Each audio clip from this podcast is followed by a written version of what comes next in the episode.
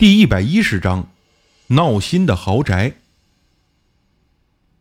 放下电话，我才发现已经是凌晨两点多钟，心里很奇怪，都这个时候了，白朗家里怎么还那么吵闹？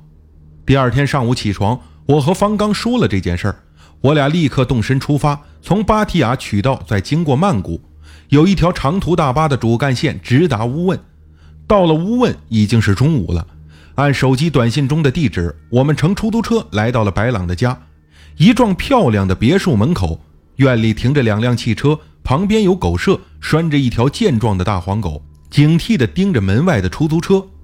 方刚说：“看来你的人脉渠道也很广了，能认识这么有钱的客户，最好再能狠狠地敲上一笔。”我心想：这家伙怎么说到我心坎里去了？进了院子。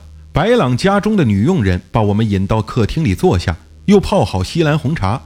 白朗夫妇出来了。白朗看起来不到五十岁，气度不凡，一看就是受过高等教育的那种有钱人。他妻子看起来四十岁左右，穿着打扮非常的时尚，容貌也很有风韵，却板着个臭脸，好像别人都欠他钱似的。对我们点点头，就出门开车走了。白朗带着歉意的微笑。同我和方刚握手，笑容很和善，但我还是能从他眉宇间看出几分愁苦。通过白朗的介绍，得知他在泰国做精油生意，因为质量好、销路广，所以赚的钱比较多。这在泰国并不多见，因为泰国和中国的国情完全不同，在中国做生意是很难的，压力也大。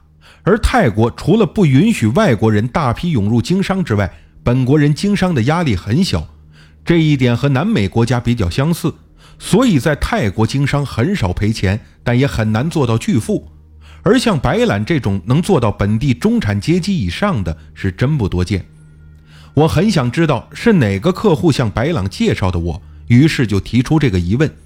白朗说：“是我大儿子的大学女朋友，他叔叔曾经在你这里请过一条避凶符管，后来他叔叔有天遇到歹徒开枪。”子弹却刚好卡在那条符管上，正因为有这么灵验，所以他就向我儿子介绍了您。可能田先生已经不记得了，我大儿子在您这里请过佛牌，后来送给他妈妈，也就是我的妻子。听他这么一说，我才知道了原因。方刚掏出大雪茄点燃，边抽边问：“白朗先生啊，你们的家庭似乎不太和睦，是不是和撞邪有关系啊？”白朗连连点头，开始给我们讲他的事儿。白朗在半年前从泰南搬到乌汶，买下了这幢漂亮的大房子。他们一家人的生活从此就发生了很大的变化。他除妻子外，还有两个儿子和一个女佣。大儿子已经在读大学，有时会在学校住一段时间。小儿子不到十岁，平时家里就这么四个人住。白朗经常去外地跑生意。搬来之后的前两个月并没有什么异常，只是院子里那条大黄狗有些不对劲。它叫阿甲，已经养了四年多。虽然长得凶，但性格很温顺，不遇到小偷，平时是很少叫唤的。自从换了这个漂亮的别墅，阿甲却经常站在院子偏西侧的位置，扬着脑袋汪汪地叫个不停。起初，白朗家人以为他换地方不习惯。但有一天开车带着阿甲去朋友家做客，他却像以前那样老老实实。但回到家又开始叫了，而且总是站在院子西侧的位置。阿甲也不是每天都叫，晴天极少，雷雨阴天居多，白天少而晚上多，有时吵得屋里人睡不着觉。白朗妻子叫女佣人用棍子打他几下，阿甲不再叫了，但仍然低声的呜呜，好像是在向谁示威。后来，白朗买了一个专门套在狗嘴上的塑料扣，到晚上就给阿甲扣好，以防止它叫唤。后来，大儿子从学校搬回家居住，几天后的一个黄昏，白朗妻子在卧室里听到外面有狗的呜呜声，路过窗户的时候，无意中向窗外看了几眼。卧室在二楼，他看到楼下有个白色的影子在院子里慢慢的来回走。阿甲的嘴扣着，努力发出呜呜的声音。他用力绷直狗链，似乎要冲上去。白朗妻子以为是外地出差的丈夫回来，可又想他不喜欢穿白色的衣服呀。带着疑问下楼开门，却并没有看到院子里有人。大铁门紧锁，阿甲仍然左突右冲，好像还很警觉。白朗妻子虽然感到疑惑，但以为自己眼花了，也就没当回事儿。几天后的某个深夜，白朗的大儿子睡醒起来去卫生间回来，路过楼梯口的时候，迷迷糊糊的看到楼下客厅里似乎有个黑色的人影坐在沙发上。他以为是父亲忙生意的事情又失眠了，就顺口叫了一声“爸爸”。那黑影一动也不动。他走下楼梯去想安慰爸爸，那个黑影慢慢站起来向大门处走去，一转眼就不见了。白朗大儿子来到客厅，怎么也没有找到人。等他清醒后，才想起来爸爸去曼谷办事好几天还没回来。他再上楼去看，发现妈妈、弟弟和女佣分别在自己的房间里熟睡，根本就没有人下楼。那刚才客厅里的黑影又是谁呢？第二天。白朗的大儿子把昨晚遇到的怪事儿对妈妈讲了。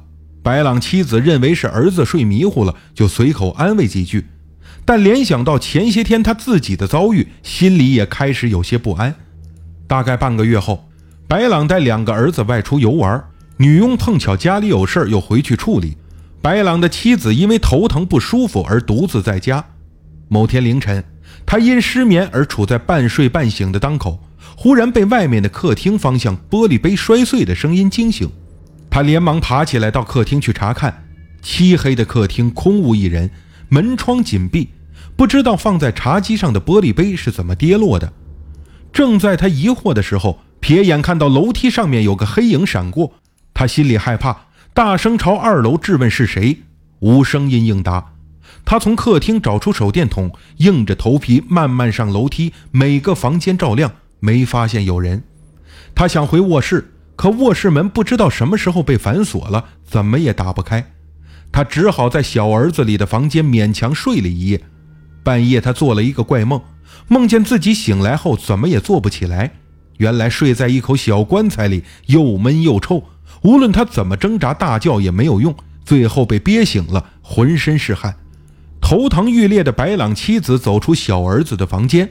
发现自己的卧室门已经打开，进去后就愣住了，满屋的恶臭，这床上全都是黑绿色又腥又臭的粘液，把床和被褥都弄脏了。他恶心的直吐，连忙打电话报警，可警察到后来也没有检查出什么名堂，最后猜测是恶作剧，并告诫他想办法加固门窗，就算再热也不要随意开窗，尽量用空调。